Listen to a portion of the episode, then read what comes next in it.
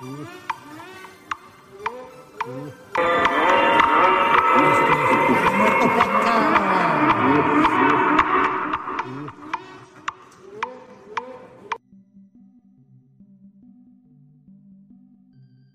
es el Pan de Muerto Podcast, donde el terror sabe mejor.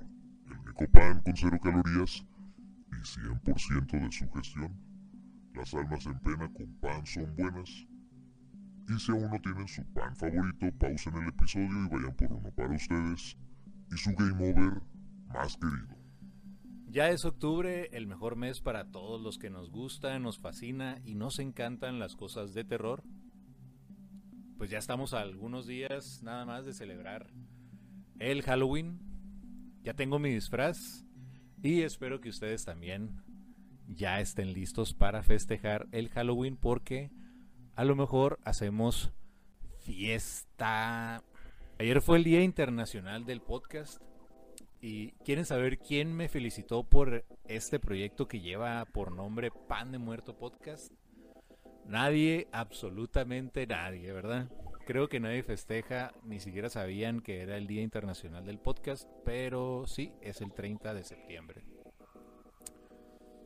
Este episodio ya tendría que haber salido hace como dos semanas, ya tenía el guion avanzado, este, pero por X o Y no, no lo pude publicar, no lo pude sacar. Cuando terminé el guion de este episodio, que fue el día de ayer, ya era muy tarde, así que espero que mi desvelada valga la pena, le den muchísimos likes, comenten, lo compartan, escuchen el podcast, vean el episodio por YouTube y quédense para este live, no se vayan a ir a ningún lado, tengan ahí a la mano su pan o su bebida favorita.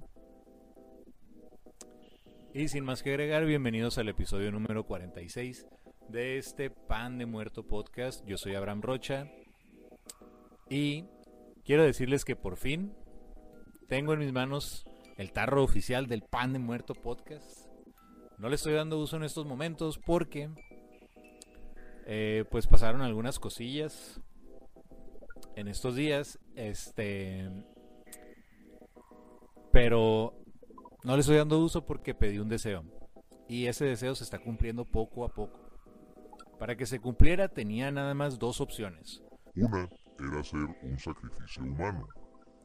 Y la otra era sacrificar algo que me gustara bastante como el beber cerveza, ingerir alcohol o como muchas personas le dicen, tragar mierda. Y sí, ante la falta de voluntarios para lo del sacrificio humano, me decidí por dejar de tomar por lo que resta de este año. Así que el año que viene le vamos a dar un muy buen uso a este tarro. Y no tengo más que agradecerle al artista que lo hizo posible. Ya, párale. Cassandra Estrada, de verdad que está chingoncísimo el tarro. Es una artista mexicalense, Cassandra, y además se quedó con el molde para hacer más tarros. Así que si tú quieres un tarro como este, no dudes en ponerte en contacto con Cass. Y al final les dejo sus redes sociales. Vayan, síganla, denle muchísimos likes y pidan su tarro del Pan de Muerto podcast. Aunque solo yo tendré este, que es el único con musiquita integrada, ¿eh? ¿Qué tal? Bastante chingón, es un Stein. Es una forma alemana de tarros. Eh, pero bueno. También quiero decirles que hay camiseta de Pan de Muerto TV, que es la camiseta que está atrás de mí. No sé si lo alcancen a ver. Eh, me pasé un rato bastante agradable diseñándola y cuando la tuve en mis manos fue aún mejor. Este, si les interesa adquirir alguna pieza como la que ven en sus pantallas de esta camiseta de Pan de Muerto TV, no duden en ponerse en contacto conmigo. Al final les doy mis redes sociales. Eh, las que mandé a hacer son regalos, ya regalé algunas y tengo que entregar estas que ven ustedes y algunas otras. Pero si quieren una, pues mándenme un mensaje y nos ponemos de acuerdo.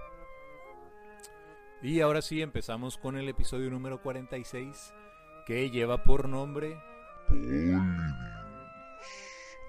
Verán, Hace algunos meses mi amigo Cristian Villasana me platicó de una historia conspiranoica acerca de un videojuego donde por medio de luces estroboscópicas y mensajes subliminales, las personas que lo jugaban sufrían de graves consecuencias.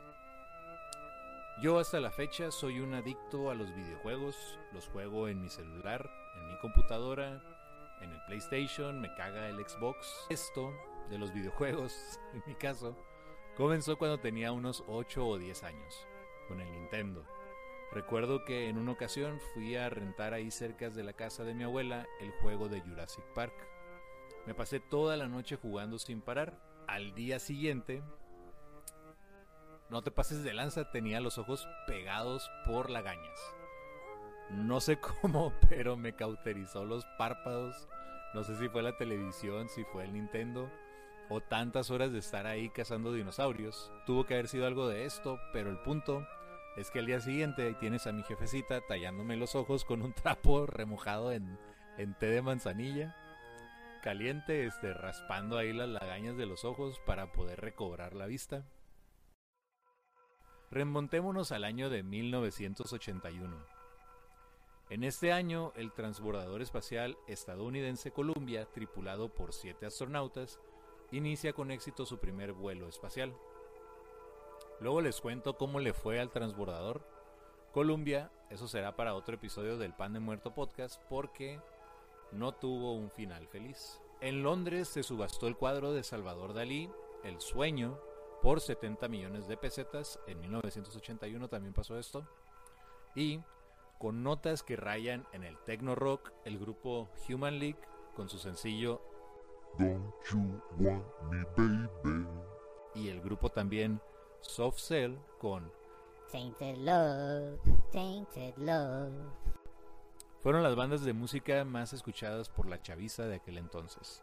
En este año de 1981, específicamente en la ciudad de Portland, Oregon, inicia la leyenda urbana de Polybius, el videojuego de arcade que, de haber existido, dejaría graves consecuencias a todo aquel que se atreviera a jugarlo.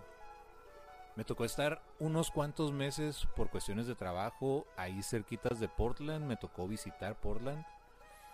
Y si mañana me preguntaran en qué lugar te gustaría vivir, creo que sería ahí mismo, en Portland. Portland tiene de todo, tiene cultura, tiene arte, gente hippie ahí, este, bastante alivianada, las mejores cervezas IPA. Es legal bastantes cosas que ustedes no están para saberlo ni yo estoy para contárselos, pero sí, todo es legalizado ahí. Y este, en casi en todas las esquinas, mercados, museos, restaurantes, en el estadio de soccer, en los parques, en todos lados te venden cerveza. Es una chulada Portland. El mundo del arcade era este tipo de centros repleto de videojuegos, donde monos que avientan barriles, una bola con boca que se alimenta de fantasmas y los invasores del espacio eran de las máquinas tragamonedas más concurridas. De repente, entre el ruido de la multitud del lugar, mientras avanzas por los pasillos forrados con alfombras de un patrón super vintage, llegas a una máquina pintada de color negro.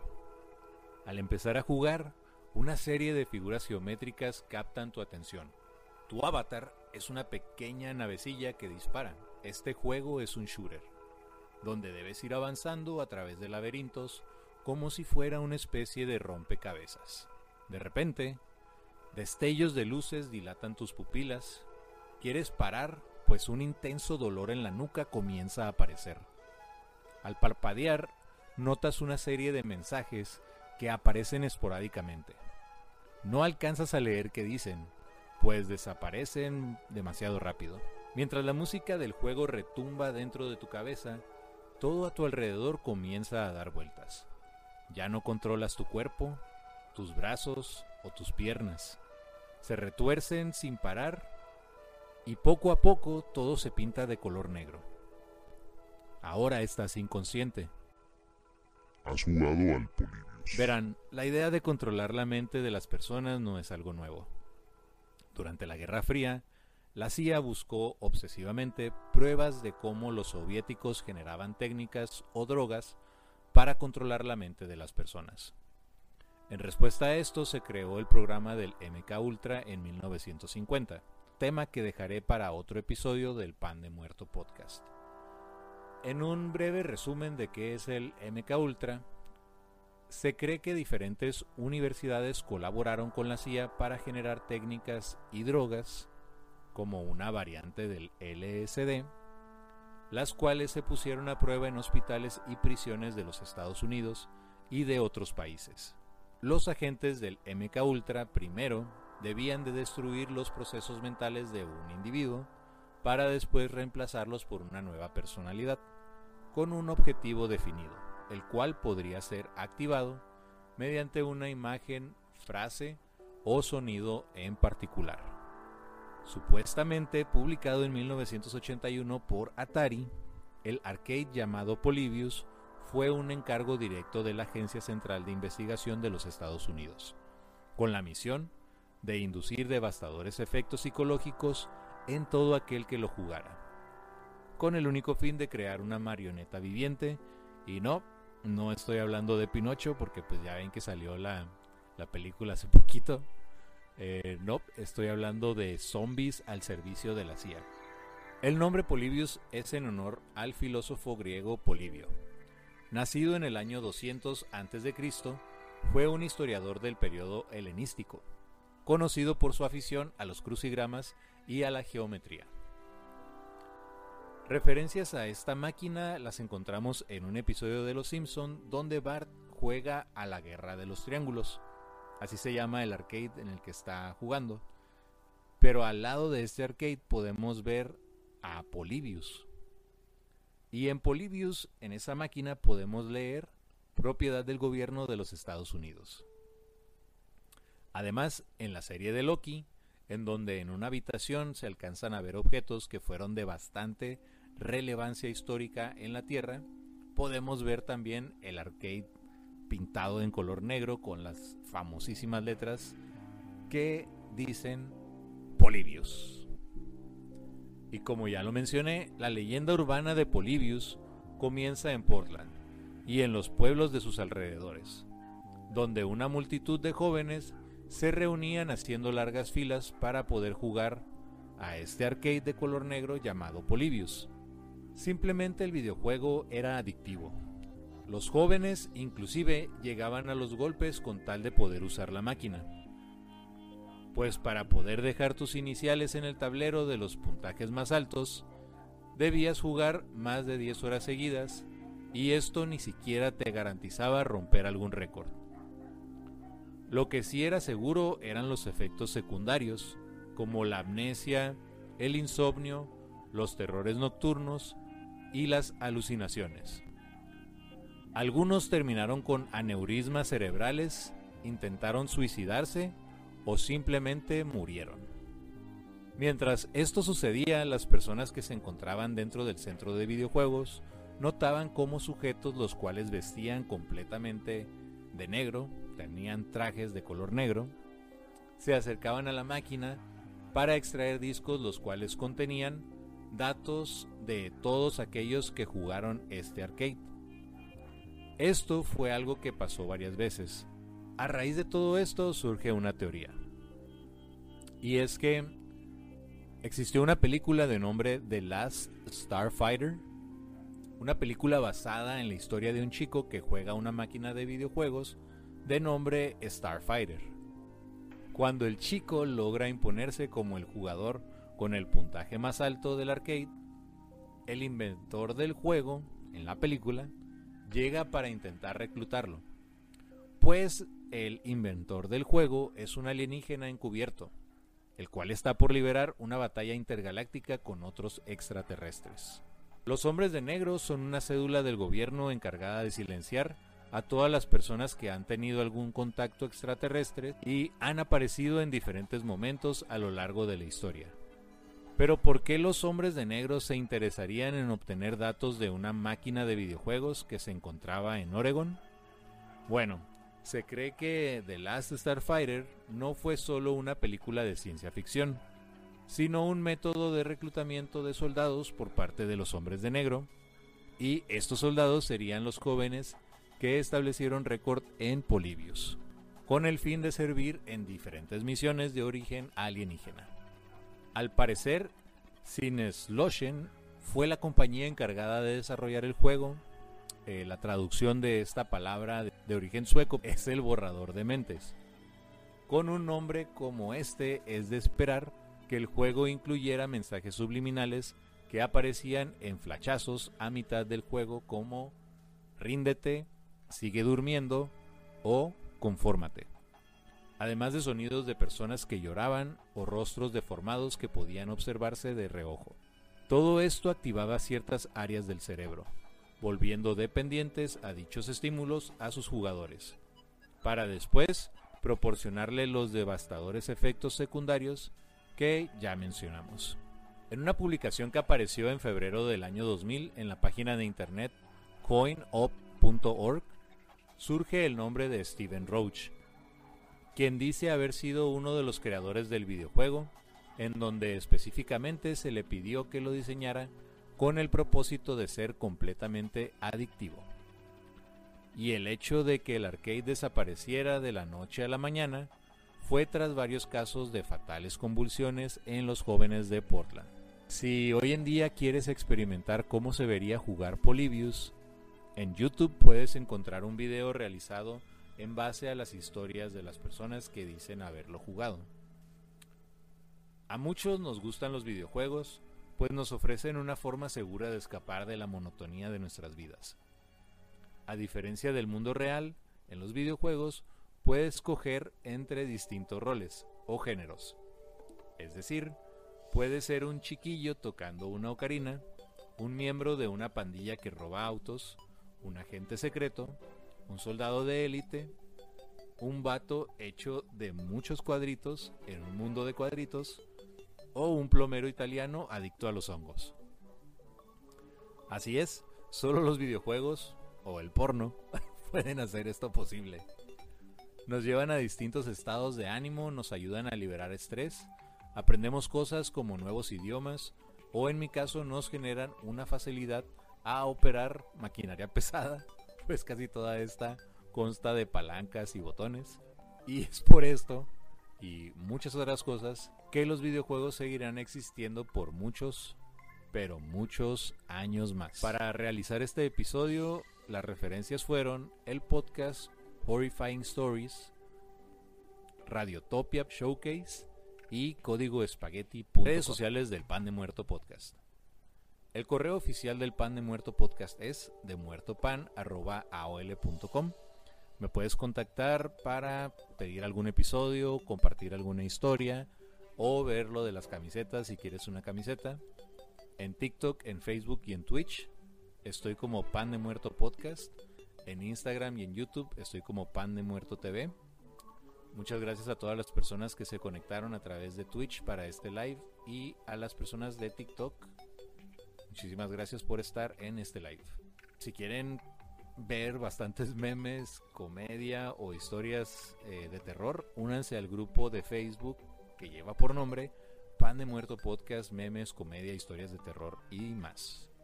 Si les gustó este episodio, después les platico la historia de otros peligrosos videojuegos.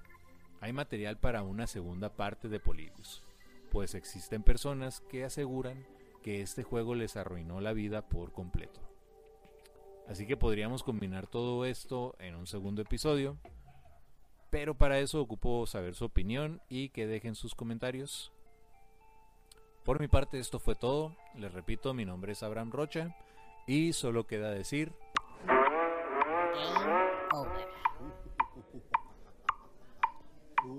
Bye y contacten a Cassandra para un tarro. Ahorita les dejo sus redes sociales.